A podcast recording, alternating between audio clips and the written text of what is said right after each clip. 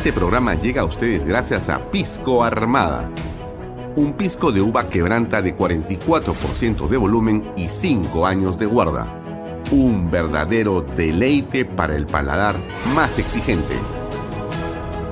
Cómprelo en bodegarras.com y recuerde, tomar bebidas alcohólicas en exceso es dañino.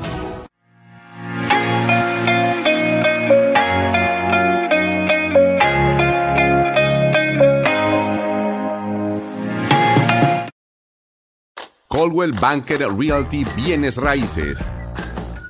Para invertir o vender bienes raíces en Miami, Florida, Coldwell Banker.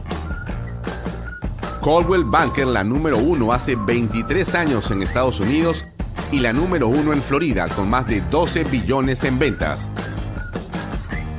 Comuníquese con Jimena Prele al WhatsApp 001-305-904-0631. Coldwell Banker Realty, bienes raíces. Delop.pe Somos especialistas en transporte de carga regular. Transporte de concentrados de mineral.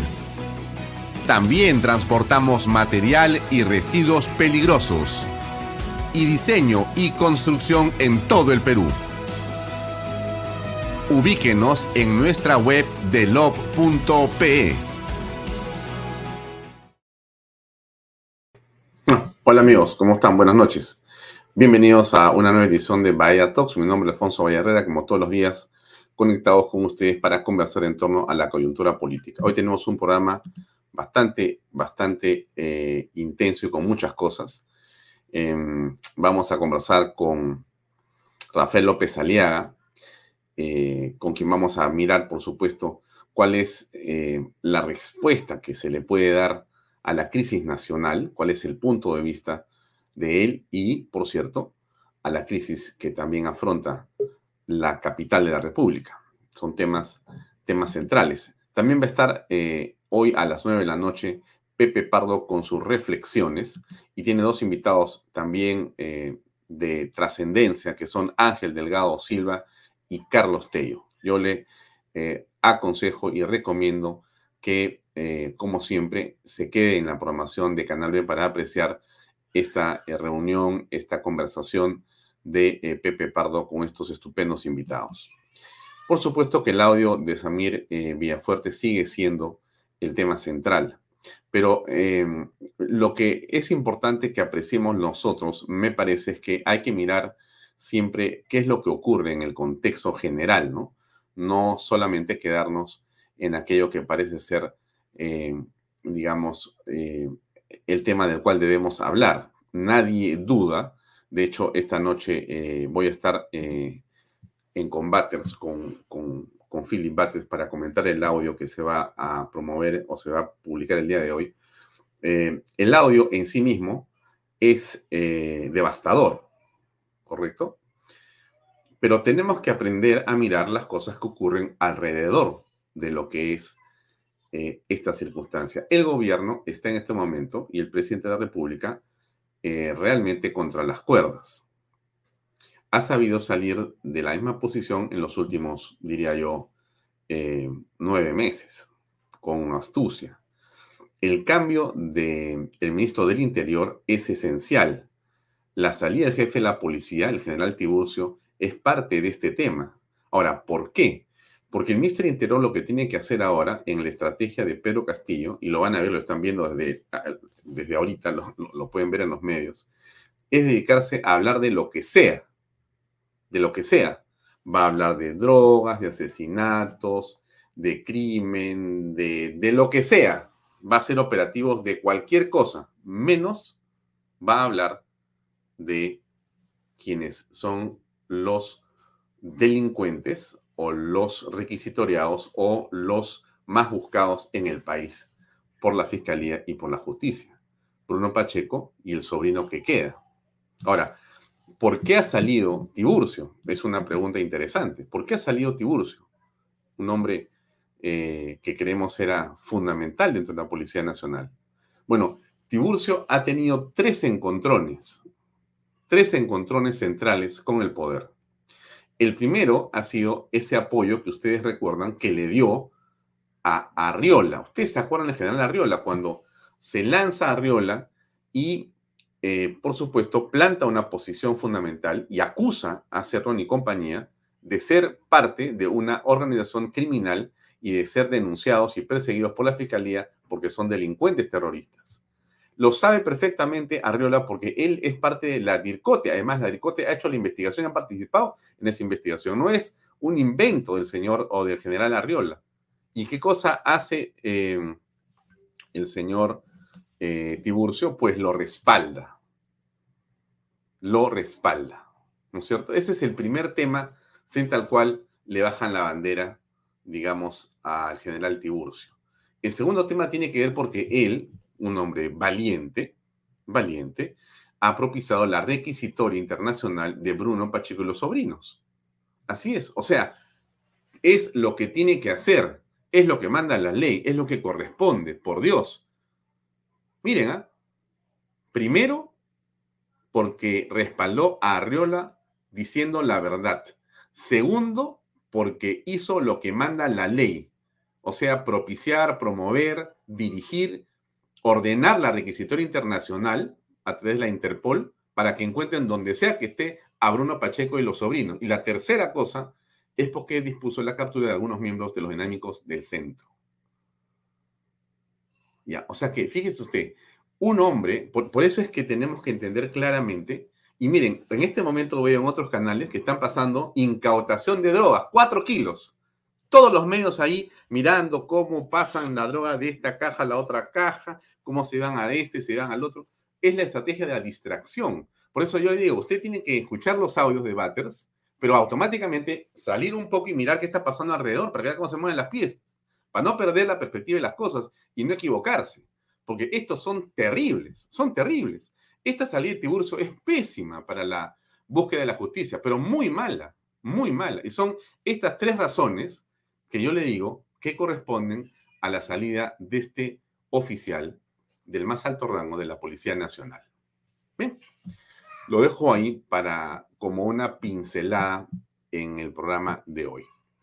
Eh, otro tema que es central, eh, ah, mire, hay 20 temas centrales, pero el programa tiene una duración determinada, no puedo hablar acá ocho horas porque yo quisiera, pero eh, vamos a lo, a lo central. Este, primero, ¿no? Un pequeño comercial porque viene una marcha importante el 4 de junio. ¿no? Eh, le pongo el video que me parece fundamental y ahí les estoy contando otro tema interesante. Tenemos una entrevista chiquita antes con Carlos Calves sobre el tema de lo que dijo Dina Boluarte en una reunión en, Davos, barbaridad y media, y él, él, la va a comentar. Pero le pongo esto para que usted se anime y por favor tome la nota, tome nota para que participe.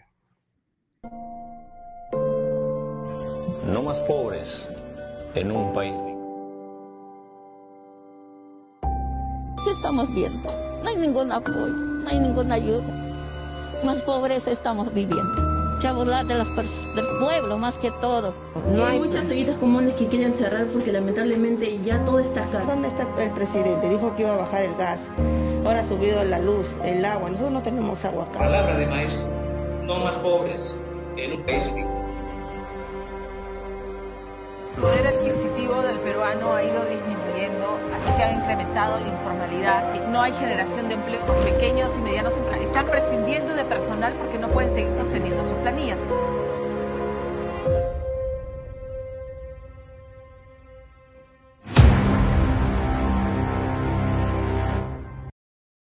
Bien, una gran marcha. antes de entrar con Carlos Galvez, eh, le hablo de la marcha un segundo. Miren, este, vamos a marchar. No hay otro camino, estimados amigos. La democracia está en peligro, el país está en peligro, la patria necesita de nosotros. No se lo digo en vano, se lo digo con conocimiento de causa. Solamente las calles pueden terminar con este martirio y con esta mafia. Solo la calle los va a traer abajo. No hay otro camino, no hay otra salida. Entonces, eh, el 4 de junio vamos a salir como corresponde a demócratas en un país libre a protestar y a marchar y a estar juntos para decir lo que es necesario decir. Eso es lo que yo le recomiendo que usted haga. Hay tiempo para que ponga en su calendario esa fecha. Se lo pido y creo que más que pedírselo, creo que es algo que todos tenemos que hacer, ¿no? No hay que ni siquiera eh, preguntarle si hay o no tiempo para eso.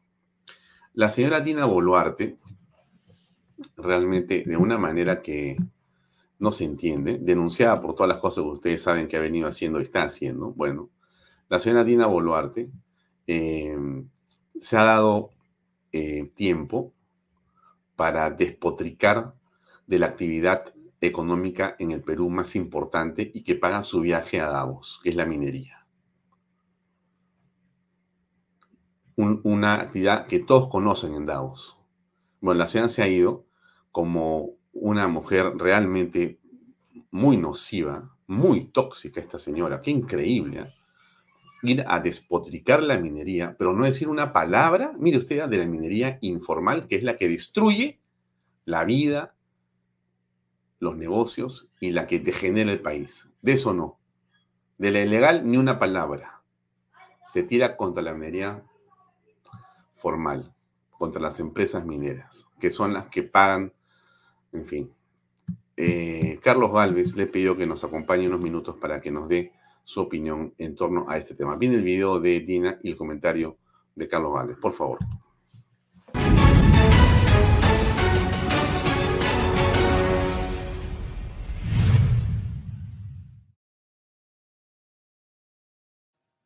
Carlos, buenas noches. Gracias por estar con nosotros en Vaya Talks. Buenas noches, Alfonso. Gracias por tu gentil invitación. Quisiera poner el video de la vicepresidenta de la República, la eh, doctora Dina Boluarte, que en una cena anoche en Davos, Suiza, en el contexto del World Economic Forum o el Foro Económico Mundial, ha es hecho eh, uso de la palabra refiriéndose a la minería peruana. Quiero eh, poner esto para que escuchen nuestros amigos en Vaya Talks y pedirte a ti, por favor, en tu calidad de un hombre vinculado al sector minero durante toda tu vida, nos des un comentario sobre qué opinas al respecto. Vamos a escuchar qué dijo la vicepresidenta Dina Boluarte. Mineras que están vienen contaminando nuestro medio ambiente. Vienen contaminando nuestros ríos, nuestros pastizales, nuestras lagunas. Y queremos que estas empresas, así como estamos hablando de medir los resultados de lo que el capitalismo viene haciendo, pues midamos estas contaminaciones porque el Perú no es una isla donde está un Robinson Crusoe. Perú es parte del mundo también. Y hoy llamo a las empresas privadas que hoy en este instante están explotando las minas de oro, de plata, de zinc, de cobre en mi Perú. Apoyemos a limpiar la contaminación que tenemos. Porque si no descontaminamos lo que ya está, pues de qué medición de resultados positivos y humanos estamos hablando. Si no vamos a ir de la mano con que ese trabajo minero o ese trabajo de la empresa privada va con esa mirada humana, donde la población también tiene que crecer económicamente y tener una calidad de vida, ¿de qué medición estamos hablando? Bien, eh, Carlos, tu comentario, por favor.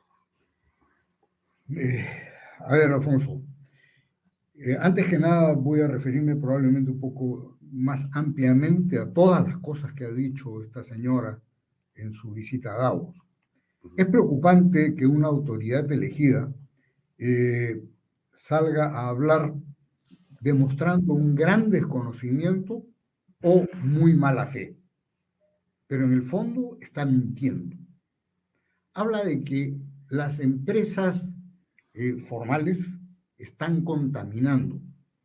La señora desconoce que la actividad minera cuenta con una legislación minero-ambiental vigente desde el año 1992, que cuenta con un SENACE, que es un servicio que autoriza cuáles son las condiciones bajo las cuales se debe operar y aprueba los estudios de impacto ambiental, y cuenta con algunas autoridades supervisoras, como el OSINORMIN, como la OEFA, eh, por no hablar en términos de aguas de la ANA, etcétera, que están permanentemente verificando la actividad de las empresas mineras, haciendo las mediciones con controles muy estrictos, estándares muy elevados y multando.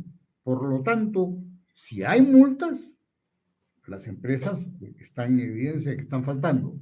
Si no hay multas, si no hay infracciones, entonces quiere decir que no es cierto lo que está diciendo. En segundo lugar, ah, y tengo que hacer precisión de que esta normatividad, como digo, existe del año 1992 para adelante.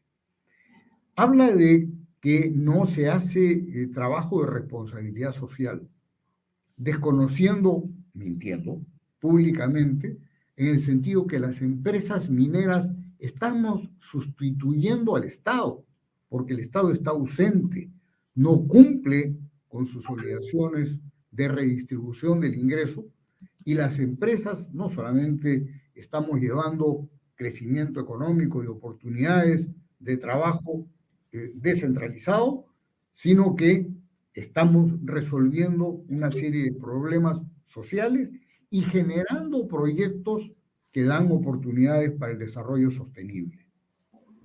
Habla que las remediaciones del pasado, la remediación de pasivos ambientales del pasado, no las están haciendo las empresas mineras. Y efectivamente, las, los pasivos ambientales del pasado, si hacemos un inventario, y los tiene el Estado, son o pasivos ambientales huérfanos o pasivos ambientales originados por el propio Estado. No olvidemos que en la época del gobierno militar se instituyó Perumín, Minero Perú, este, eh, perdón, este, Centromín, Minero Perú y otras, y otras más.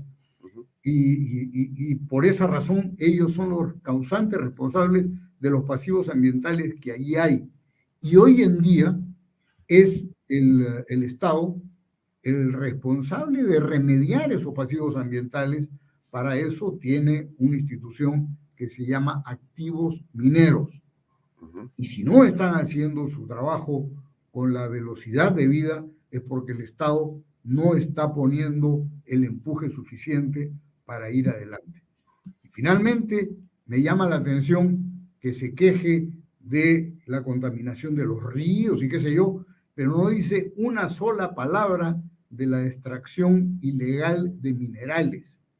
Esta que se da en Madre de Dios o esta que se da en Nazca o esta que se da eh, también en La Libertad.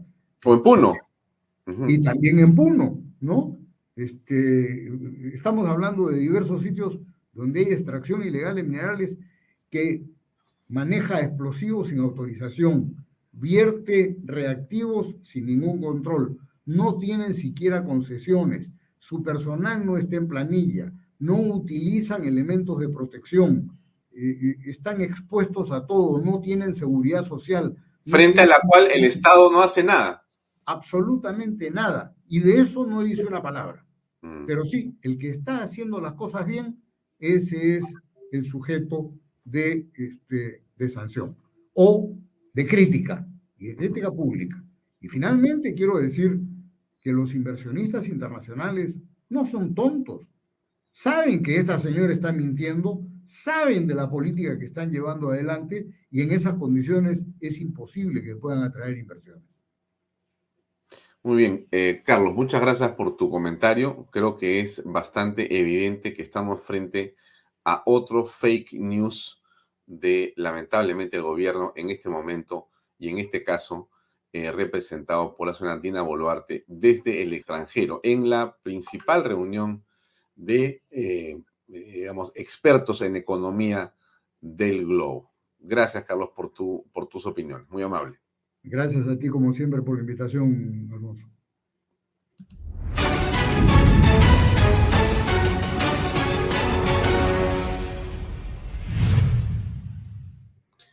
Bien, amigos, era Carlos Galvez que nos daba una pincelada para desmentir este gran fake news de la señora Dina Boluarte, que, bueno, está en el Perú, eh, mejor dicho, está representando al Perú en Davos de una manera, eh, desde mi punto de vista, desde mi opinión, de una manera indigna, de una manera eh, que para mí es vergonzosa y que lamentablemente más bien presenta una imagen desdibujada de la realidad nacional. Es una pena que no tengamos quien nos represente, quien nos represente. Ahora, yo había colocado un video en el programa de Diana Seminario que estábamos conversando en torno a la famosa visita del el presidente electo Pedro Castillo a Palacio de Gobierno, creo que uno o dos días antes del 28 de julio, cuando eh, el señor Jorge Salas Arenas determinó y publicó que ya el tema había concluido y que ya era el presidente de la República. Em, ese video es el que yo les he puesto, este que está acá. Ustedes conocen este video. Eh, yo lo puse en el programa Vaya Talks en el momento en que se produce esta reunión, hice el comentario del audio, ahí está el video, no tiene audio porque lo han borrado, lo ha borrado Palacio de Gobierno, o sea, el señor Sagasti y compañía, su equipo de comunicaciones. Ahí atrás está, como ustedes ven, Bruno Pacheco, y están también los eh, sobrinos, y está también el señor Vladimir Salas. Eh, ellos eh, son parte de la comitiva, son parte y son el grupo principal que acompaña al presidente electo Pedro Castillo a la primera visita a Palacio de Gobierno. Esto lo único que quiere decir, amigos, y que implica es la importancia que tenían esas personas para Pedro Castillo. Pedro Castillo no se puede, en este momento, simplemente negar a la realidad. Él los ha traído al poder porque eran parte de su cogollo, eran parte de su cofradía, era su mancha, era su panaca. Esos eran estos personajes, que además están retratados también. No es solamente que está un video. Si usted mira esta fotografía, va a encontrar a varios de los que están ahí, que en este momento son prófugos de la justicia peruana son prófugos de la justicia peruana. Aquí está el señor Bruno Pacheco. Aquí está el señor Vladimir Salas. Uno de estos dos, no sé cuál porque no lo conozco, es el sobrino del presidente. Creo que es Fray y no sé cómo se llama el otro. Pero aquí están. Aquí están. Este es Pedro Castillo, este es Francisco Sagasti. No sé quiénes son estos caballeros deben ser también parte del grupo. Pero, ¿por qué es importante este material, eh, señora, señor que nos siguen? Porque esto prueba que no estamos hablando de hechos aislados. No estamos hablando de hechos aislados, estamos hablando de hechos y de situaciones que están absolutamente vinculadas a una organización criminal que está en este momento operando en el gobierno del Perú, en este momento que se instala en ese momento. Que a pesar de todo lo que se dijo, de todas las formas posibles en los medios que, quedaban independientes como Willax Expreso, Canal B y algunos otros poquísimos, ¿no es cierto? Los demás, ¿qué cosas hacían? Aplaudían, aplaudían, ¿no es cierto? Aplaudían. Si aquí lo más lo más eh, dramático, entre otras cosas, ¿no es cierto?, ha sido la defunción de la verdad en la, digamos, pluma y en la imagen de varios medios de comunicación que decidieron, junto con sus conductores en programas y un montón de periodistas que les encanta firmar cartas, renunciar por la moral, tirarse al suelo, levantar los ojos a uff y decir que ya no pueden más con la mentira y con la corrupción. Bueno, todos esos firmantes, todos esos firmantes y mermelerazos, todos esos aplaudían, aplaudían este momento. Aplaudían este, este era su momento máximo de realización. Estaban extasiados, como cuando tú le haces, este, ¿cómo se llama? Cariño a la, en la panza de tu perrito, de tu gatito, que está tirado con las patas arriba y le sobas la barriga. Bueno, exactamente así estaban todos estos mermeleros. Todos miraban este momento. ¿Por qué? Porque esto era la manera como en su cabeza, enfermiza y deformada, ¿no es cierto?, habían ganado la elección ellos, su candidato.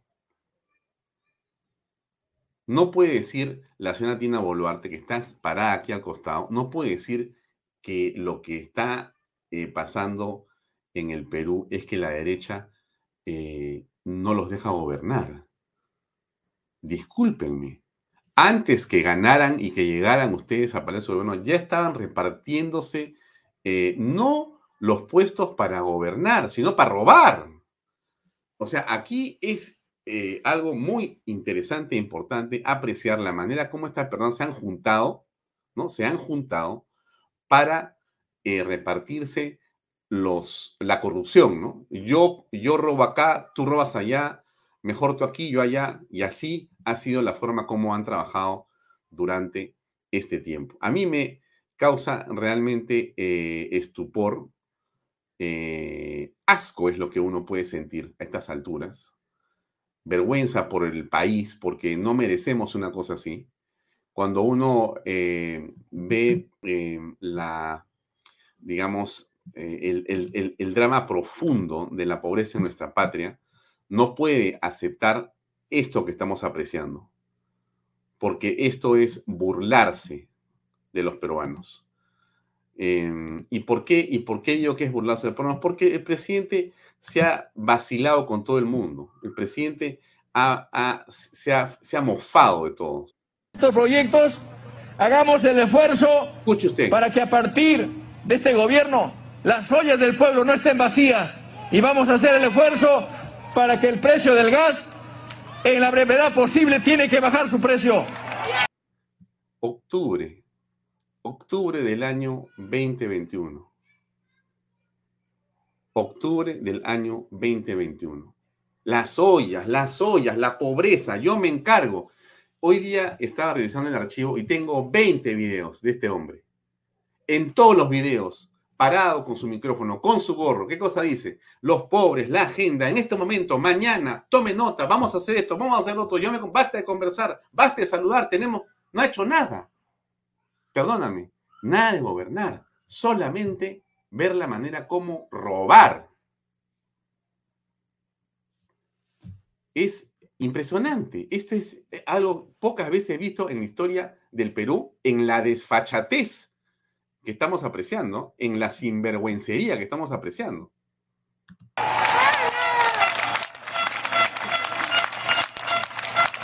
Para que el, el precio del pan el precio del aceite, el precio de los productos, llegue de la chacra, de las chacras peruanas, de los hombres campesinos, de los obreros campesinos. Y no vamos a permitir que por situaciones políticas los monopolios hagan lo que quieren. Por eso, queridos hermanos, fuerza. Aquí tienen a un gobierno que no va a robar un centavo a este pueblo. Que por eso hemos venido. Señora. Seguramente va a decir que es verdad porque él no le ha robado al pueblo, le ha robado al Estado, ¿no? En, esas maneras que tiene el señor Pedro Castillo de interpretar lo que pasa con la realidad en general, ¿no? en fin, vamos a ir a una pausa del auspicio y regresamos enseguida. Debe estar ya muy cerca Rafael López Alea. Por favor. Invierta en terrenos en Paracas con los portales ubicados a solo 25 minutos del aeropuerto de Pisco y ahora a muy poco tiempo de Lima por la nueva autopista. Por eso los terrenos aquí se revalorizan rápidamente. Regístrese y aproveche las ofertas online. PBM Plus, proteínas, vitaminas y minerales y ahora también con HMB, recuerde, vainilla y chocolate. No olvide que el ejercicio favorece su sistema inmune y que una buena alimentación es su mejor defensa. Compre PBM en boticas y farmacias a nivel nacional. Para más información, visite la web pbmplus.p y sígalos en Facebook y en Instagram. Delop, especialistas en transporte de carga regular, transporte de concentrado de mineral, también transportan material y residuos peligrosos y diseño y construcción en todo el Perú. Entra a la página web delop.pe. Pisco puro armada, pisco de uva quebranta de 44% de volumen y 5 años de guarda. Un verdadero deleite para el paladar más exigente. Pisco puro armada, cómprelo en bodegarras.com. Y no se olvide que tomar bebidas alcohólicas en exceso es dañino.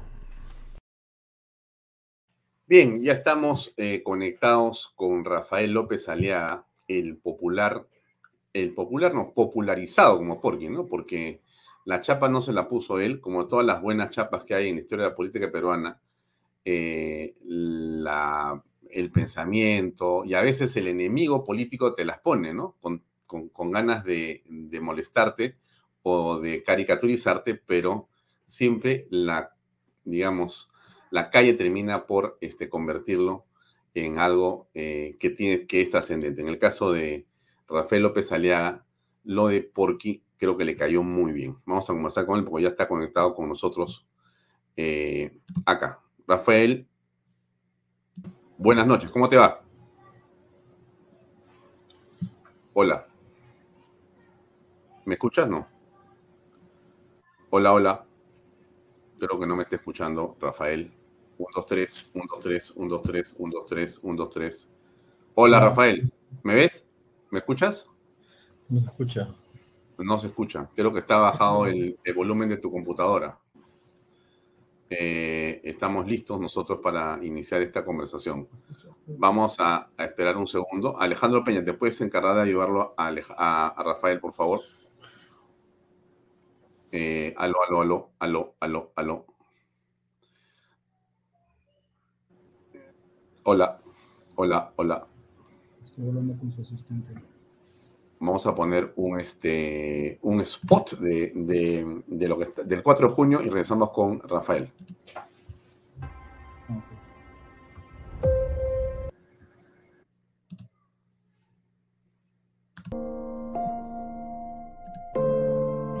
No más pobres en un país ¿Qué estamos viendo? No hay ningún apoyo, no hay ninguna ayuda. Más pobreza estamos viviendo. Burlar de las del pueblo más que todo. No hay muchas ollitas comunes que quieren cerrar porque lamentablemente ya todo está caro. ¿Dónde está el presidente? Dijo que iba a bajar el gas. Ahora ha subido la luz, el agua. Nosotros no tenemos agua acá. Palabra de maestro. No más pobres en un país rico. El poder adquisitivo del peruano ha ido disminuyendo, se ha incrementado la informalidad, no hay generación de empleos pequeños y medianos. Están prescindiendo de personal porque no pueden seguir sosteniendo sus planillas.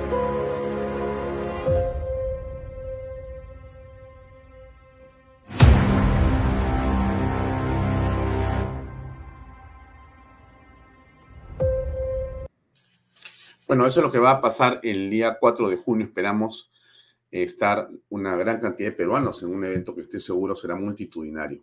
Estamos con Rafael López Aliaga conectado acá. Espero que esta vez nos escuche. Rafael, ¿cómo estás? Buenas noches. Hola, hola Alfonso. Perfecto, perfecto. Te escucho. Ah, qué bueno. Qué bueno. Potente. ¿Cómo te va? Bien, bien. Mira, trabajando en todo el país.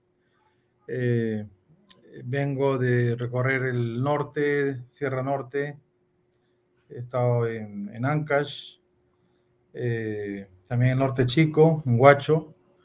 Y bueno, hay, gran, gran receptividad porque yo estoy lanzando candidatos a gobernadores, alcaldes provinciales, distritales, y convocando también a la gran marcha del 4 de junio, que tiene una marcha nacional, ¿no? Ya eh, el Perú no da para más. Eh, mira, donde voy, este Alfonso, la gente me dice, microempresarios sobre todo, ¿no? Pues de un gremio X, por decirte frutos secos, ¿no? Me dicen, bueno, el año pasado, hace un año, vendía 100. Eh, hoy, hoy vendo 50 al mes, la mitad. Y si mi margen era 20 el año pasado, ahora mi margen es 5. O sea, vende la mitad y con un margen, pues, que es la cuarta parte de lo que ganaba hace un año. Entonces, y en esa foto está todo el Perú, todo el Perú, la sección pues de la gente caviar, ¿no? Que sí tiene su, su, cuota pues de, de, sueldo fijo, ¿no? Y toda la mafia ligada a Castillo, ¿no? Que tiene sueldo pues de, de una banda criminal, básicamente. Mm. Lo, lo, primero que quisiera tocar, Rafael, si me permites, es eh, el tema nacional, la política, digamos, eh, de coyuntura. Y te rogaría que en la segunda parte, si es la segunda media hora, si es posible, conversemos sobre el tema metropolitano, sobre la candidatura y las ideas más importantes. Entonces, para comenzar, yo te eh, preguntaría, bueno, ¿qué opinas uh, de los audios que se están revelando por parte de Philip en Combaters? Eh, ¿Cómo aprecias eh, las revelaciones y las implicancias de los mismos? Mira, yo pienso que el Congreso de la República eh, debe ponerse los pantalones de una buena vez. Eh, ¿Qué va a pasar, Alfonso? Que si tú tienes una mafia, como ves, es una mafia que tiene muchos tentáculos, ¿ah? Tiene tentáculos desde, antes de que Castillo, pues, esté en el poder, ¿no? Esté como presidente de este país. Desde el 25 de julio ya estaban repartiéndose, ¿no? Los ministerios que tienen más presupuesto, tipo transportes y comunicaciones, tipo vivienda, tipo salud, ¿no? Entonces, eh, con gente realmente incompetente, con gente sin ningún tipo de estudio, preparación, ¿no? Para ejercer un cargo de ministro, eh, con una crisis alimentaria que también se nos viene de Economist, que es una revista de economía mundial, que tú la conoces, británica, está advirtiendo a todo el mundo que de acá a cuatro meses no va a haber dos cosas para Perú muy relevantes, ni trigo para hacer pan, ni maíz para alimentar pollo y el Perú, básicamente, ¿no? Eh, esos son los dos fundamentos para, para la mayor parte de nuestro país, ¿no? Entonces, ¿a quién ponen de ministro de, de Agricultura? A una persona que tiene secundaria completa, lo cual está muy bien, lo felicito. Pero para este momento, tiene que poner una persona que hable perfectamente inglés, ¿ya? Y que vaya a comprar alimentos para aprovisionar al Perú de alimentos para los próximos 24 meses no una persona pues que tiene su secundaria completa y yo lo felicito, pero no es la persona adecuada como nunca, nunca, nunca ha sido, este, digamos, ningún ministro ha sido adecuado, ¿no? Dentro del proceso que hemos visto los últimos nueve meses, más bien lo que hay es una organización criminal, ¿no? Que está infestando todo el Estado peruano siguiendo el mismo método que ya hicieron en Junín, que llevó al desastre a Junín. Yo estaba en Junín, ya van cinco veces que recorro Junín de, de palmo a palmo, ¿no? Y está la, el destrozo que ha hecho Cerrón en Junín. Los hospitales que prometió construir están paralizados por corrupción, ¿no? Las mafias que tú ves en, Junín, por ejemplo, para tener brevetes, te cobraban dinero para, para venderte un brevete. Pero nada, todo el mundo pasaba por el aro, o casi todo el mundo. Entonces, esa mafia que ve al Estado como un botín, ¿no? que es el, comunismo corrupto, el comunismo asesino, que ha asesinado a nueve personas, nadie habla nada, nadie dice nada, ¿no? Ese, ese comunismo incapaz, ese comunismo que, que, está llevando a que la economía de nuestro país se vaya pues al tacho, ¿no? Entonces, ese, ese comunismo el Congreso tiene que reaccionar, porque cualquier mañana, a las 5 de la mañana, las 6 de la mañana, eh, vas a ver el Congreso de la República invadido de tanques, porque están arrinconados. En este momento están orinándose, por una palabra tranquila. Entonces, entonces, ¿cuál va a ser la reacción de un, de un, de un cuy arrinconado? Es extrema, es extrema. O sea, es tomar una decisión ya. Estos señores no les importa la democracia. Tú has crecido en democracia, tus padres, tus abuelos te han enseñado lo que es democracia y respetarla. Pero para un señor Cerrón o para un señor Castillo, democracia no, no les importa, la cuestión es el quedarse en el poder para siempre. Como sea, un comunista nunca deja el poder, esa es la verdad. Es Venezuela y es Cuba, que son los ejemplos más cercanos que tenemos. Entonces, si el Congreso no se pone las pies en estos días, en estas semanas, ¿no? Respecto a todo lo que va apareciendo, Entonces, el país, si cae en manos del comunismo, será culpa de estos señores que están en el Congreso de la República y culpa de estos delincuentes tipo los niños de Acción Popular que han vendido su alma por dinero, ¿no? Por, han vendido su rol que juraron defender al Perú eh, por dinero. En este momento tienen un impedimento de salida del país, ¿no? Junto con el ministro, este, este que era el permanente del, MT, el ministro del, del MTC. Juan Silva, Juan Silva. Ese, ese, señor, Juan Silva, Juan Silva, que siempre, siempre estaba fijo, ¿no? Ese hombre manejaba el presupuesto, ¿no? Este señor también tiene impedimento de salida del país, Dado, acaban de darlo hace un poco, hace un poco de rato, por el la Nación, Pablo Sánchez. Gran diferencia Pablo Sánchez respecto a la señora Zoraida Ábalos, ¿no? Gran diferencia. O sea, este señor está actuando de a poquito, pero está actuando, ¿no? A paso firme, pero, pero continuo. Entonces, eh, mira, el Congreso... O sea que, en, en, tu opinión, Rafael, eh, la decisión de Pablo Sánchez, que ponemos en pantalla, eh, la decisión de Pablo Sánchez, que es la, eh, digamos, restricción para Juan Silva y los niños de no salir por 36 meses, es un paso en la dirección correcta y a ti te da confianza. ¿Es correcto eso? Mira, yo lo he expresado públicamente. Hay gran diferencia entre Pablo Sánchez y la señora Zoraida Ábalos, ¿no? La señora Zoraida Ábalos, mi opinión es que es compinche de Vizcarra, ¿ya? Es una mujer que ha protegido a Vizcarra, ha, ha sido protectora de la corrupción en nuestro país y no ha avanzado ninguna investigación de corrupción, ni en este gobierno ni en anteriores, nada, todo lo ha tapado, en mi opinión tengo que decir. Entonces, eh, el señor Pablo Sánchez eh, ha agarrado una papa caliente, ¿no? Y está procediendo a todos los elementos que ahora ves una cosa concreta, ¿no? Esto nunca lo hubiera hecho la señora Soraya Ábalos, ¿no? De darle impedimento de salida pues a Silva y a seis congresistas, ¿no? El señor, el cual, ¿y cuál va a ser la reacción caviar? Te adelanto. La reacción caviar va a ser que la Junta Nacional de Justicia, que está ligada a ese mundo caviar, ¿no? Que le ha hecho tanto daño a nuestro país durante tantos años, que es cómplice de una corrupción brutal en nuestro país. Te voy a dar mi opinión, inclusive un poquito más adelante. Van a tratar de sacar a Pablo Sánchez. Te apuesto.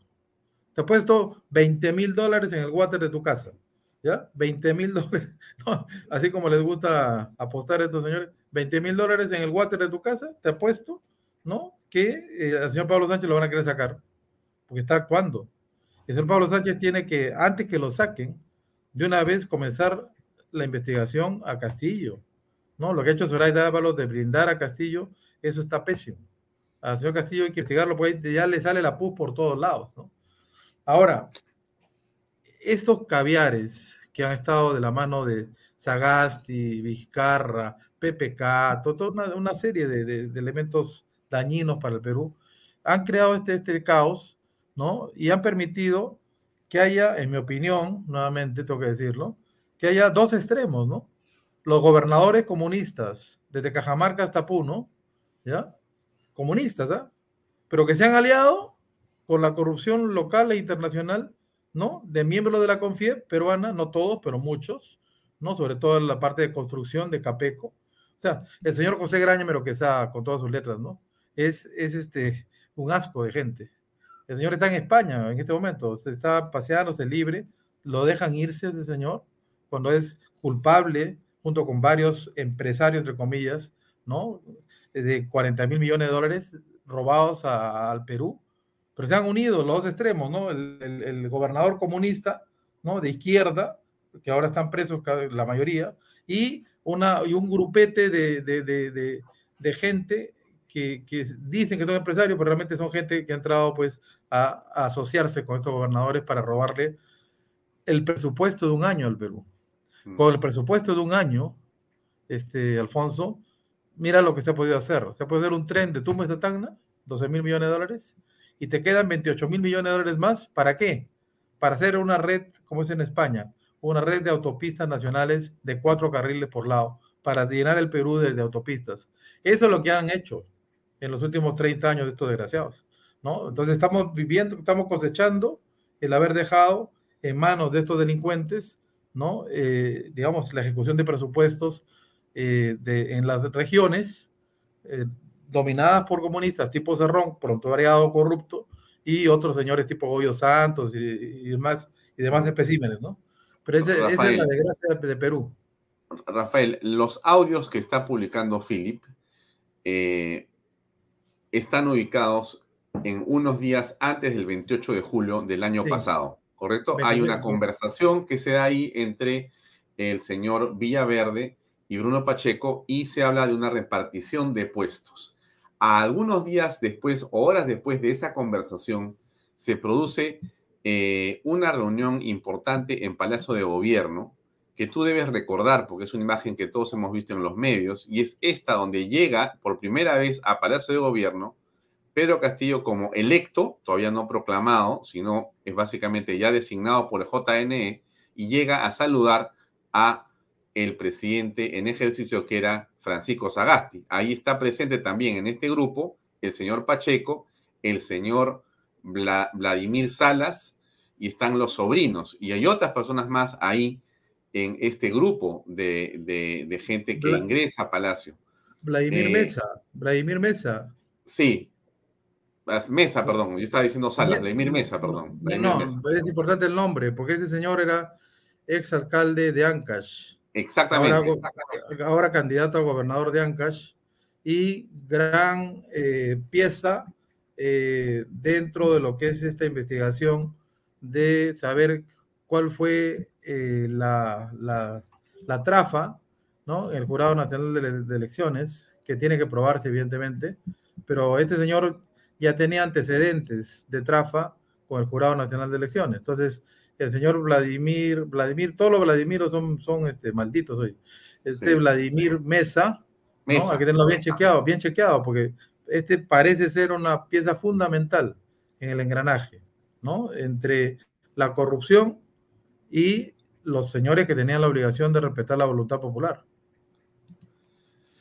Esta es la foto de todo el grupo, de todos ellos, en Palacio de Gobierno. Es la comitiva presidencial, es el grupo más cercano a Pedro Castillo a horas de la asunción de mando oficial. Y ahí está efectivamente este hombre de casaca, están acá los sobrinos, está Bruno Pacheco, y están todos estos eh, eh, componentes de esta, a estas alturas, sospechosa de ser una organización criminal eh, en cuya cabeza está el presidente de la República actual, Pedro Castillo. Esta es la foto oficial en Palacio de Gobierno de esta reunión.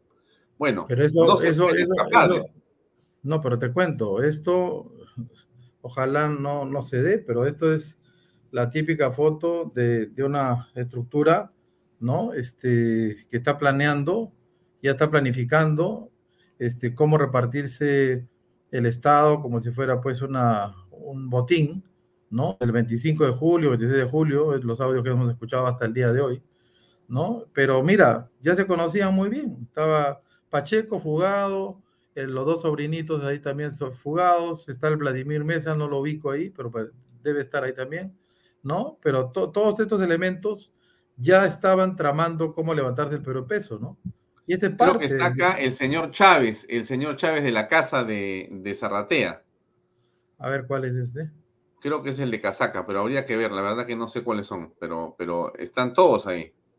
Pero mira, mira, mira qué desgracia, ¿no? Un hombre como Castillo que prometió, ¿no? Que venía a reivindicar al campesino, al profesor de provincia, de Chota, ¿no? En ese momento, porque el día de hoy está hablando, ¿no? Que no va a haber más corrupción, que no va a haber más eh, robos al pueblo.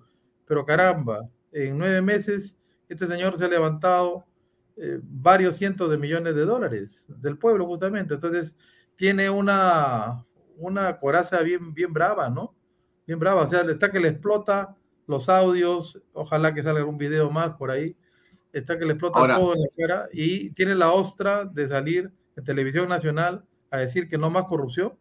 Por favor. Te hago, te hago, una pregunta que me la han hecho varias personas para trasladártela.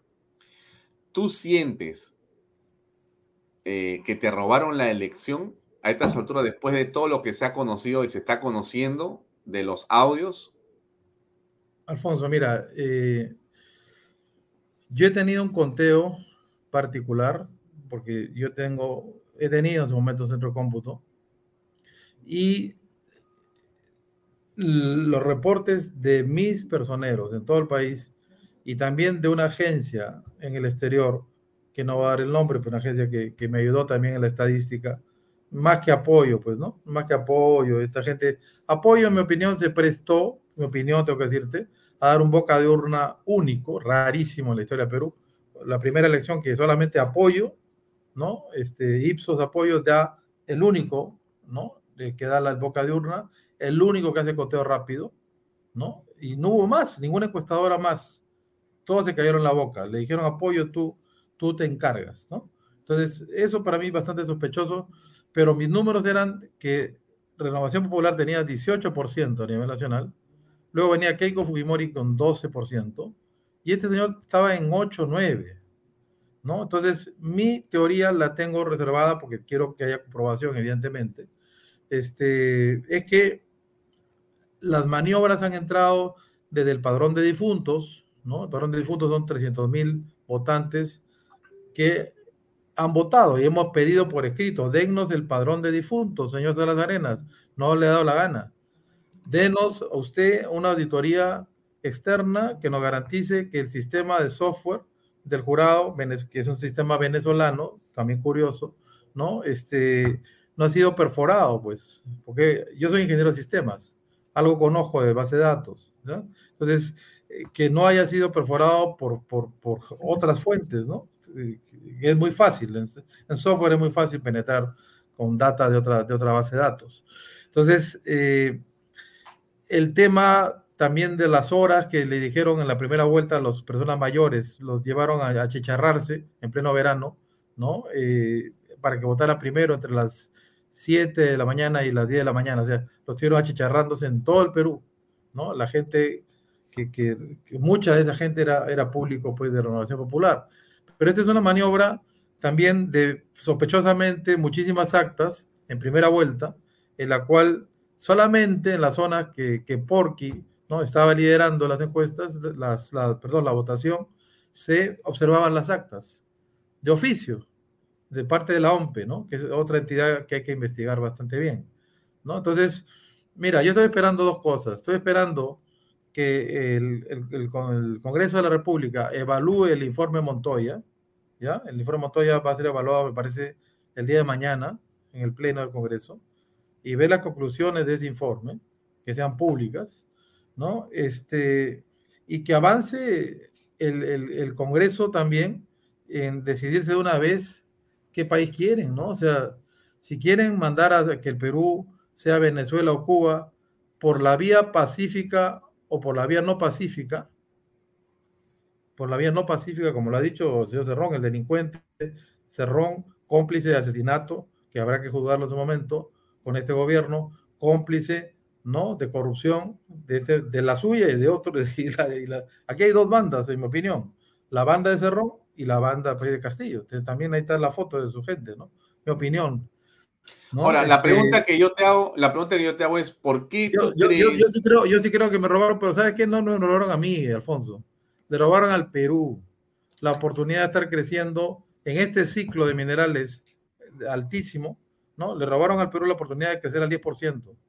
Le robaron al Perú la oportunidad de tener infraestructura internacional, ¿no? Le robaron al Perú la oportunidad de tener ministros que sepan, pues, manejar las carteras respectivas, ¿no?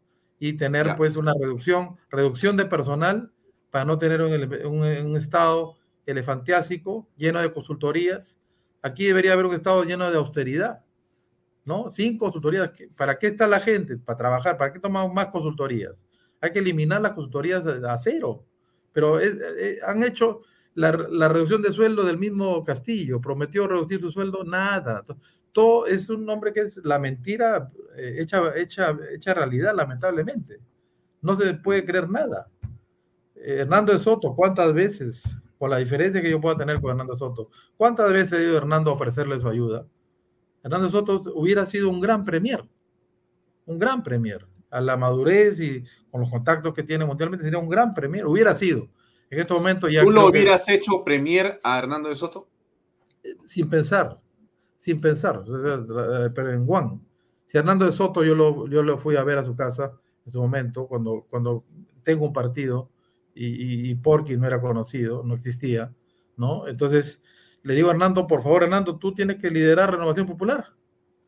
Y en su momento, fue febrero, me acuerdo, antes de, un año antes de las elecciones, me dijo, nunca, nunca seré candidato a la presidencia, ¿no? Y después pasan los meses, creo que te, te lo he contado antes, y una semana antes o diez días antes me dice, ahora sí acepto, ¿no? Bueno, es una historia un poquito más larga, ¿no? Y él fue ya por Avanza País, pero bueno, él ha ido, ha hecho su esfuerzo, ¿no? De, de, de poder enrumbar a Castillo, pero no le da la reverenda gana. Este señor hace locura y media, pues no está preparado. Es un señor que ha dicho claramente, yo soy piloto de un avión, ¿no? Pero no sé, no sé, nunca he manejado un avión, ni tengo la más mínima idea de cómo funciona todas las palanquitas que tengo, al frente, ¿no? En el avión. Entonces, eh, es un delito para mí aceptar un puesto para el cual no estás de ninguna manera, en la más mínima expresión, preparado. Es, es, una locura. Pues estás manejando un avión que tiene 33 millones de, de pasajeros que se llama Perú. Entonces, este, no, no puedes aceptar manejar cuando no está preparado. Como un médico, ¿no? Que te dijera, te voy a operar el riñón, Alfonso. Pero mira, no he estudiado nada, nada de medicina, y voy a hacer mis primeras pruebas contigo de, acuerdo a algunas teorías que tengo en el cerebro. Pues, este, no, pero, pero, es lo que estamos viviendo con Castillo. No, te está diciendo, no sé nada, no entiendo nada, no, no, no conozco absolutamente nada de este tema, ¿no? Pero este, ahí pone, sí, pues qué nación, qué va a ser nación, este, este señor no, no. Eh, y te digo, no es tema racial, no es tema tampoco indigenista, no, en Chota tengo muchísimos amigos recontra brillantes, ya por, empezando por el doctor Rubio, ya, el doctor Rubio de Chota, que es el señor que fundó Hospital de Solidaridad en todo el Perú, ¿no? Ese señor es de Chota. Tengo un amigo íntimo que es un experto en agronomía, de Chota, familia chotana muy antigua, gran amigo, hermano mío desde hace muchísimos años, más de 50 años, ¿no? De Chota. La señora, la, que, la señora que es este, la señora que era la primera, primer compromiso de, de Acuña, la señora, la señora Rosita Núñez. La Rosita Núñez, de, de Acuña en su momento, también es de Chota, una persona muy reconocida allá. Entonces, en Chota no es que todos sean como Castillo, ¿eh? Hay gente muy preparada con máster, doctorados reales, ¿ya? Máster, maestrías de doctorado y bien ganados en el Perú y en el exterior, de mucho prestigio. Entonces, no, no es un tema del señor Castillo, pues, pobrecito, ¿no? Eh, familia Ingalls. No, no, Ahora, la, pregunta, la pregunta que te hago para cerrar el tema de Castillo y entrar al tema de Lima es eh, la que nos hacen a nosotros todos los días. Te la voy a trasladar porque es la pregunta central. ¿Cómo hacemos para salir? Acá está, César Nureña nos dice, la prioridad es sacar a Castillo, luego arreglamos el país. Bueno, la pregunta es, en tu pensamiento, ¿cómo se saca a Castillo? Mira, hay tres rutas tres rutas. Primero, la calle.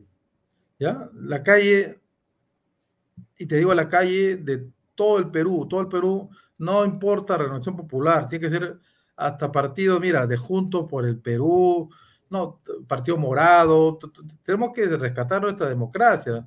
O sea, yo creo el Partido Morado es demócrata, puedo discrepar mucho de, de, sus ideas en algunas, pero son demócratas, creen en la democracia, ¿no? Eh, hasta junto por el Perú, también yo creo que es gente de izquierda, pero son demócratas, respetan la democracia. Pero aquí tenemos que unirnos todos, ¿no? Eh, salir a la calle, no ser protagónicos. Yo no pienso hablar, yo estoy convocando una marcha, ¿no? Pero que se una toda la gente. No pienso subir al estrado, eh, o estaré en el estrado para organizar la cosa, punto. Pero que hablen los jóvenes. Estoy invitando que hable un muchacho, ¿no? De Ayacucho, otro muchacho de Ayabaca, otro muchacho de la selva, así, de Ica, de diferentes partes del Perú que expresen, ¿no? De Villa María el Triunfo, de Comas, que exprese el pueblo, ¿no? Que exprese su sentir, qué están sintiendo ahora, ¿no? Respecto a lo que era el Perú hace un año con lo que es el Perú el día de hoy, ¿no? Y, que hay este del gobierno absoluto y que nadie está preparado para la, la, escasez de alimentos que se nos viene, la hambruna que nos va a venir en cuatro meses que yo estoy hablando siento, siento en tus palabras un espíritu eh, más prudente que en la campaña presidencial, más sosegado, no sé si la palabra es más maduro políticamente hablando, porque ahora tiendes la mano, antes estabas un poco con, con los guantes puestos y ahora te veo más bien con las manos abiertas, es la impresión que me da. Es porque love, pues, es porque amor. porque, porque, porque está en el año del amor, hermano. Entonces, en este momento hay que, hay que, hay que abrir, porque el Perú está en peligro, pues. Cuando el Perú está en peligro y la democracia se puede perder muy fácilmente, ¿no? Y con un golpe militar, que es facilísimo de hacer en el Perú, ¿no? Entonces, porque a ti, tema, ese es un eje. Te, odiado, te, odian, te odian los caviares, te odian la izquierda, porque eres un tipo en tu pensamiento muy concreto, dicen que eres radical, ahora eres Porquilov, estás en otro momento en tu vida y hablas bien de Hernando de Soto, estás hablando de los moraditos, ya, ya me pareces irreconocible, ya este es este, es este otro Porqui. Pero no te das cuenta que cuando el Perú está en peligro, es como con la guerra con Chile. ¿no? El problema cuando si Chile te ataca, eh, tienes que unir a todo el Perú, hermano. Tenemos que defender nuestra patria. Aquí tenemos un ataque comunista de, de, choros, de asesinos, ¿no? De delincuentes, pirañas. Entonces, hay que defender nuestro país. Hasta querían cambiar la bandera. Que no jodan, pues oye, por la bandera, la bandera peruana, roja y blanca, la quieren cambiar estos desgraciados, quieren reescribir la historia con nosotros por favor. No, es que ya se pasan, pues no, ya, ya, mira, el Perú sí tiene demócratas de muchas, de muchas tendencias. Es, es un tema, el, pueblo, ya la calle. El segundo tema es la fiscalía, que no lo saquen a Pablo Sánchez. La Junta Nacional de Justicia, que es muy ligada a Vizcarra, ese lagarto de, de porquería, que se vacunó ocho veces y está por la décima vacuna, infiel también y mentiroso, ¿no? Este desgraciado también este maneja la Junta Nacional de Justicia, entonces está pues viendo qué saca, ¿no? Entonces, a esta Junta Nacional de Justicia también el, Congreso debería investigarla, porque está mal puesta, está mal creada, es una institución nefasta para el Perú. Y si se mete con Pablo Sánchez, ahí agárrate. Ya, pues Pablo Sánchez está haciendo, está empezando una labor. Y la tercera patita para salir de esto es que el Congreso sienta la presión popular, ¿no? Y se decida de una buena vez a hacer la acusación constitucional contra Castillo, que es una ruta que necesita mayoría simple, o la ruta de ponerse de acuerdo una buena vez y hacer la, vacancia, pues. Pero ya, esta vacancia ya no puede ser un chiste, ¿ya? Esta vacancia tiene que ser firmada, firmada, 87 votos firmados y, y se realiza un solo acto, ¿no? Y listo, o sea, no, pero Perú no aguanta más, Perú no merece terminar como Venezuela o como Cuba, no merecemos ser satélite cubano-venezolano. Eso te lo digo pues claramente. Son tres, tres, patas, tres patas para responder a tu pregunta. Fiscalía, que actúe, que no, me, no defenestre en la fiscalía, porque si no regresa la Soraya de esta, regresa la lagarta, ¿no? Segundo, eh, convocar a todas las a toda la sangre demócrata del Perú para salir el 4 de junio, ¿no? Y, tercero, eh, defender, o sea, que el Congreso se ponga las pilas, pues, ¿no? Las calles, Congreso, Congreso, Fiscalía y calle. Y calle, esa, es la ruta hasta ahora. ya, ok, e, ese es el plan de Porquilov para el país. Ahora vamos a sumergirnos a Lima, donde hay muchas cosas que resolver que son graves. Este, Estás en las encuestas arriba, lo, cual es, es este, como sabemos todo, bueno y también no es tan bueno, porque a veces uno que está arriba no termina ganando, a veces sí. En fin, es todo un tema ese, pero más allá de las encuestas. Vamos a los problemas de la ciudad. Acá te pongo la imagen, un segundo, del puente inaugurado recién. ¿no? Eh, ya se meten los camiones también. Caramba, acá hay un problema de educación vial, ¿no? Este es el, el, el bypass inaugurado recién aquí en la Universidad de Naloano Monitor. Ya se meten los camiones también para monitorar. Pero la cosa parece que se ha marchado bien. Al menos que es un detalle este de anoche. Más allá de eso. Es un detalle porque la obra la he visto ahora este, a través de un par de drones y fluye perfectamente en la noche. Ojalá que esté igual bien en la mañana. Pero la pregunta es, ¿cómo aprecias Lima? ¿Cómo aprecias Lima y qué cosa es lo que tú vas a hacer en los primeros 100 días de ser alcalde elegido? Mira, mira, Alfonso, el primer problema es seguridad ciudadana. El problema, te digo, de, de 10 preocupaciones, la que tiene nueve, eh, capta el, nueve, en nueve personas de Lima el mayor interés, y es a nivel nacional el problema, es la delincuencia callejera, ese es el problema, ¿no? Entonces, ahí tiene que tener varias eh, rutas de trabajo, ¿ya? Y mirar modelos. Yo estoy analizando modelo de Colombia, modelo suizo, ¿no? Modelo alemán, o sea, modelos en los cuales ha habido países que han estado peor que nosotros. Entonces, eh, y el modelo de el empoderamiento del vecino. Dado que yo no espero nada de Castillo, ni espero nada, ¿no? De este gobierno. Entonces, algo que una ruta de acción es las brigadas, las juntas vecinales. ¿Qué me piden? Me dicen, en la Molina, en la Molina la gente pone una, una, un cerco o pone una garita y pone un guardián para ver quién entra. Entonces me dicen en San Martín de Porres, por ejemplo, o en Villa María el Triunfo, o en Villa Salvador, queremos tener lo mismo, pero el alcalde no nos deja. No nos deja poner una, una, un registro de quién entra a mi barrio. ¿no? Entonces, eh, que la, la, la, Municipalidad de Lima y las distritales sean amigos de la gente, estamos para el servicio del pueblo, ¿no? Entonces, si piden garita, hay que darle garita, pues si la gente dice, no tengo plata para contratar un guardián, cosa que sí tiene una persona en la molina, pero podemos hacer turnos de ocho horas, dos en dos, para que entre las personas que a nosotros nos parezcan, porque son del barrio. Ese es un primer tema. Otra línea de acción es las motos malditas que hay en Lima. ¿no? Las motos es la forma principal de atraco callejero que le ponen una pistola a una niña de 15 años y no solamente le roban la mochila, la trauman porque ya no quiere salir a la calle. Entonces, ah, ¿qué han hecho en Colombia? En Medellín y en, Cali y en Bogotá. La placa, la placa de la moto la tiene que usar en un chaleco el, motociclista. En un chaleco, tiene que estar el número de placa y coincidir la placa de la moto con la placa que lleva en, en, la, en la espalda el motociclista. Y el casco, que es obligatorio en Perú también, tiene que tener también atrás el número de placa, ya para tenerlo bien identificado y no sea pues un anónimo, ¿no?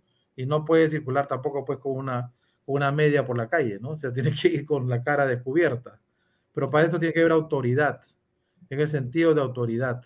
Entonces, la ciudad de Lima está tirada, o sea, no hay autoridad de parte del gobierno central. Bueno, la, la Muni Lima tiene que entrar a tallar, dado que hay ausencia de, de gobierno, ¿no? En temas de seguridad, y ponerse las pilas en esto. O sea, el serenazgo tiene que ser integrado, tiene que ser una sola policía municipal en todos los distritos de Lima, una sola, integrarse para hacer este control de motos, por ejemplo, para permitir que se pueda la gente designar su auto autoprotección.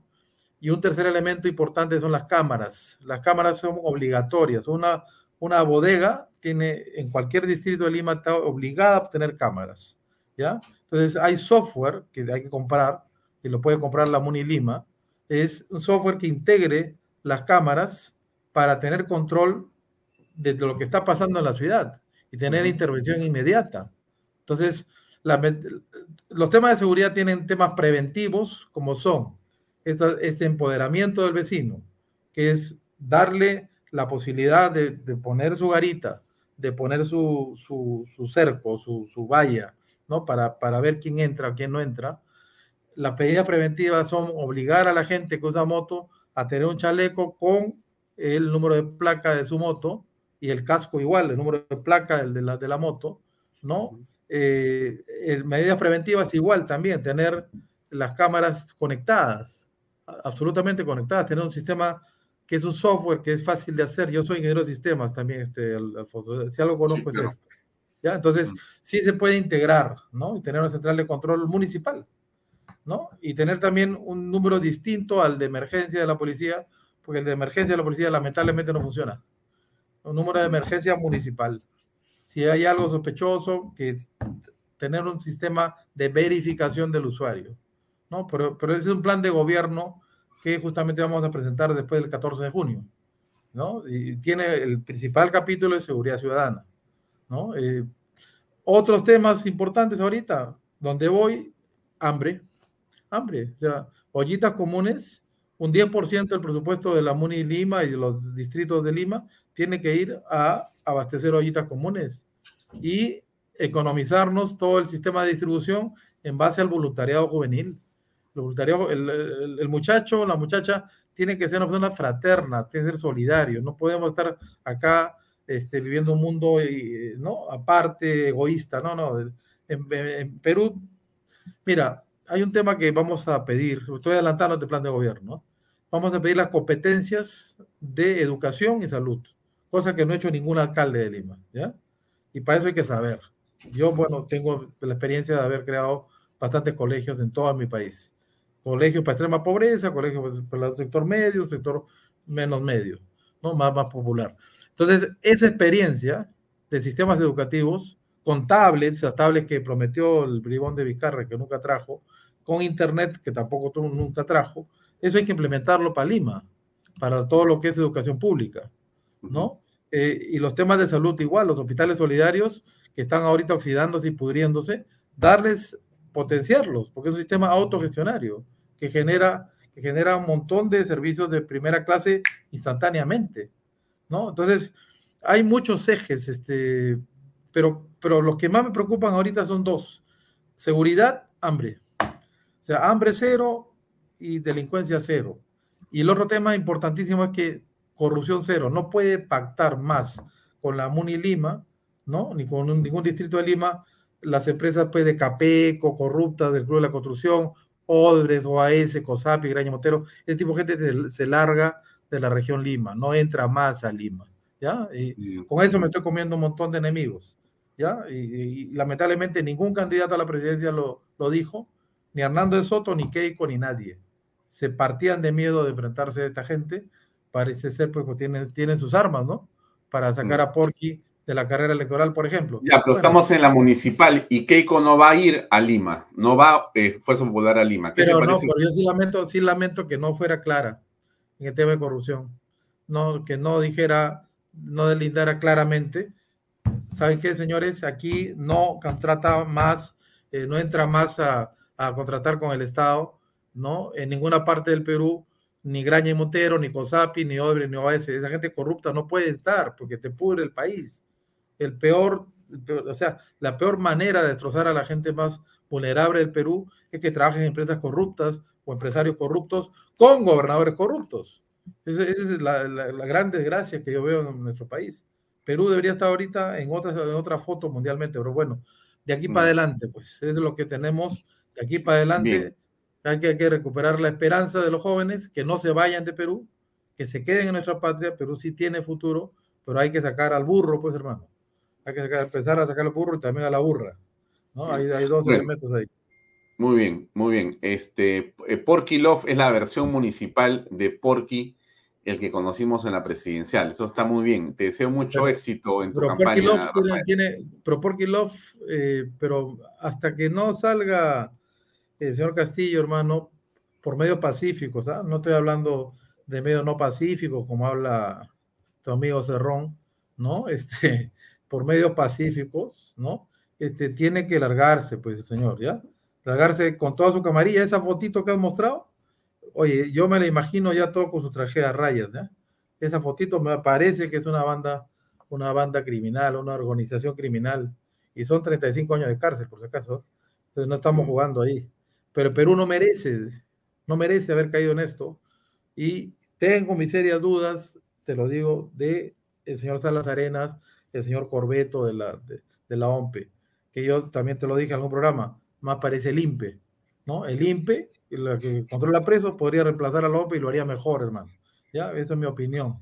Tengo que decirlo también, porque si no, me meto en una denuncia penal. Pero mira, yo me como las denuncias penales que sean, Alfonso, con tal de que mi país salga adelante. Yo no voy a abandonar a mi, al país en estos momentos. Lo fácil es callarse la boca. O sea, el señor Acuña no dice nada, ¿no? El señor Luna no dice nada, Keiko tampoco no dice nada, y de Soto, ¿dónde anda, hermano? Está haciendo una, fuerza. Una fuerza ya, pero no empieces a pelearte, pues, está haciendo las paces por Kilov y ahora vas a comenzar a meter cabezazos ya. No, no, no, te digo que hablen. Nada más, les ruego que hablen. Ya. De la mejor manera, pero que hablen. sea, no pueden, el que cae otorga, ¿no? Mm. También hay, hay un pecado de, de, no sé, de omisión, ¿no? de silencio, o sea, que, que, se cae la boca, tiene que hablar, se tiene que decir las cosas. Ah, mira, hay nueve peruanos que han muerto. Yo respeto mucho a Inti Bryan, rezo por ellos. Creo que hay que dar la pensión de gracia. Ya se les ha dado una pensión de gracia a la familia, que han perdido dos, niños. Ok, pero ¿y qué pasa con los nueve, los nueve que han muerto, ¿no? Con las manos llenas de sangre de Castillo. Que nadie dice nada. Todo el mundo callado. Yo sí, yo sí hablo de ellos a cada rato, ¿no? Digo, ¿por qué no hay pensión de gracia para estas familias? Por lo menos nueve, ¿ah? Hay un niño que le han tirado un bombazo también lacrimógeno en, en un ojo, le han roto el ojo izquierdo, ¿no? Y el ojo derecho está perdiéndolo. ¿No hay pensión de gracia para esa criatura? Salió a protestar pacíficamente. Y otro, y otro niño murió corriéndose de las bombas lacrimógenas que le estaban tirando. Se tiraron dramas que hemos, estamos viviendo en Perú, que ya el señor Castillo, este, no sé, pues doctor, está con las manos llenas de sangre, está rodeado de corrupción, por decirte lo menos, ¿no? Este, hay un destrozo económico para el Perú, hay un destrozo económico para la microempresa, que es el, crucial para nuestro país. El 80% del empleo lo genera la microempresa, pero la microempresa que te vende, por decirte, frutos secos, ¿no? Ya no vende. que si hace un año vendía 100, ahora vende la mitad. Y si su margen era 20%, ahora es 5%. O sea, están destrozando el país a propósito. Totalmente. A propósito, y la, no te hablo de la minería, ¿no? Ya la minería puse, sería pues para hacerte otra, otra, otro, otro, otro caos, programa. otro programa. Pero bueno, tenemos, mira, cuando lance, cuando lance plan de gobierno municipal, ahí sí te pido, Alfonso, permíteme claro, dar con mucho gusto. unas pinceladas, porque te he hecho un adelanto de lo que es medular, lo preventivo en lo que es el tema de, eh, delincuencia, ¿no?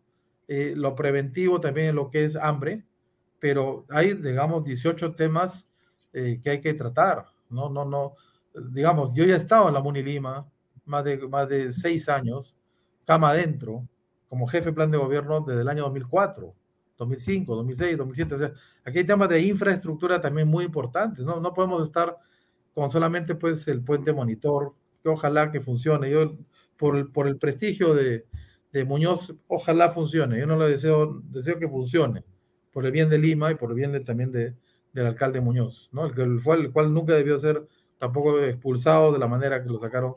Del, del, muy bien, muy bien. Pero bueno, Rafael. Mira, hay mucho que hablar. Sí, Vamos mucho éxito.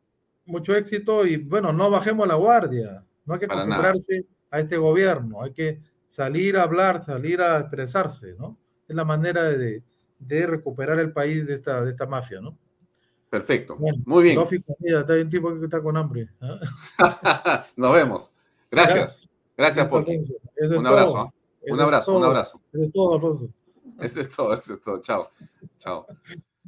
Bien, era eh, Rafael López Aliaga en la versión que ustedes han escuchado de él, mucho más distendido que antes, bastante jovial, ha eh, esbozado su sonrisa. Yo creo que siempre eso ayuda y ahora él mismo se autodefine como Porkilov en una candidatura que parece, por lo que cuenta Rafael, más bien dispuesta a estrechar lazos, eh, establecer consensos. Em, pero de ninguna manera aceptar corrupción, lo cual nos parece a nosotros siempre una alternativa que es fundamental. Bien, eso es todo por ahora, pero tenemos en unos minutos más eh, el programa de Pepe Pardo, Reflexiones. Creo que Pepe ya está conectado, me gustaría saludarlo, vamos a ver si lo puedo conectar por acá. No, Pepe, ¿cómo estás? ¿Cómo te va? Alfonso, ¿cómo estás tú? Pepe, qué gusto verte. Buenas noches. Este, López Aliada. Efectivamente lo he visto más risueño, más agradable. A veces dándole un poquito a cada uno, pero, pero bien, pero bien, bien. Una buena entrevista, te felicito. No, tú sabes que a mí este, me ha sorprendido gratamente porque al principio de la entrevista él hace eh, una serie de elogios ¿ah? este, a Hernando de Soto, inclusive a los moraditos y a otros más. En esta política de que ahora él es Porky Love, como dice él, pues, ¿no? Porky Amor, entonces está... Sí, he habido algunas, algunos comentarios sobre eso, sí. Sí, pero eso me parece, me parece fundamental, ¿no? Porque en esta etapa hay que ser así. Si uno se va a pelear entre la gente que piensa igual, estamos muertos, estamos muertos. No, sí, claro, además me parece muy bien que esté mencionando, pues, Hernando de Soto eh, de buena manera y de que hubiera sido un magnífico primer ministro y que él lo nombraría si hubiera Sí, sido presidente. Sí, sí, sí. Me parece bien, me parece una forma de generar consenso, ¿no? Sí, te- tienes hoy un programa estupendo. Yo lo comenté al principio de Bahía Talks. eh, tienes a Ángel Delgado y tienes a Carlos Tello. Sí. Ya, te felicito porque vas a hacer un- una, una reflexión con ellos este, muy bonita. Son dos personas con un enorme talento para poder conversar. Sí, definitivamente Ángel, en su- como abogado constitucionalista, es una persona bien enterada en ese tema. Este, seguramente va a aclarar algunos temas sobre las denuncias constitucionales que le voy a preguntar. Y este, para mí el contraalmirante Tello es un personaje especial, inclusive este, eh, para mí hubiera sido un magnífico, es un magnífico héroe nacional, ha hecho muchas cosas importantes en su vida. En su vida ha pertenecido pues a, a la, a Chavín de Guantar, ha sido el. Yo, yo tuve la suerte de tener una reunión hace unos días con él, justamente en eh, el lugar donde se ha escenificado como fue la residencia del embajador de Japón, ¿no? Ujú. Este espacio tan interesante donde tu- tuve la oportunidad de escuchar una conferencia de él en torno a lo que había sido esta operación. Me sentí muy conmovido. Eh, él eh, creo que es una persona eh, a la cual le debemos, como te ha dicho bien, que dar las gracias siempre a él, a su esposa, a sus hijos y a, a la Marina de Guerra del Perú, a la Fuerza Armada, por haber logrado eh, esa victoria tan importante, pero lamentablemente tan poco difundida y tan poco eh, eh, enarbolada por la democracia en el Perú, ¿no? Ya, ya tenemos oportunidad de hablar más de eso, Pepe. Esta Yo gente ha entregado su vida por el país. ¿no? Sí, sí, Prácticamente, yo tuve la oportunidad de ir a la réplica con mi amigo Luis Gianpietri hace unos años atrás y este, nos pasamos todo y cuando llegamos al sitio donde él había pernoctado y había además eh, mantenido las, sus relaciones de hacia afuera, justamente para permitir que se generara el- el- el- la, la entrada de los, de los miembros de Chavín de Guantar. Y este, bueno, se emocionó, lloró Lucho, muy sentida la, la- la situación, pero es gente que de repente no nos hemos dado tanta cuenta como nos damos ahora. Es gente que ha entregado su vida por el país. ¿no? Claro. Son héroes nacionales, pues viejo. Y eso mucha gente joven no lo conoce. Y es una pena que no lo hayamos difundido en la forma que hemos debido hacerlo. Bueno, te deseo mucha suerte en tu programa, que te va a ir muy bien, lo veré a través de mi celular. Eh, un abrazo y también a tus invitados. Muchas Nos vemos. gracias. Espero tus comentarios. Gracias. Sí, Un sí, abrazo. Sí, Sí, muchas gracias. Bien, amigos, eso es todo por hoy en Bahía Talks. No se olvide, eh, mañana estamos seis y media con ustedes en otra edición de este programa. Gracias y buenas noches. Este programa llega a ustedes gracias a Pisco Armada. Un pisco de uva quebranta de 44% de volumen y 5 años de guarda. Un verdadero deleite para el paladar más exigente. Cómprelo en bodegarras.com y recuerde, tomar bebidas alcohólicas en exceso es dañino.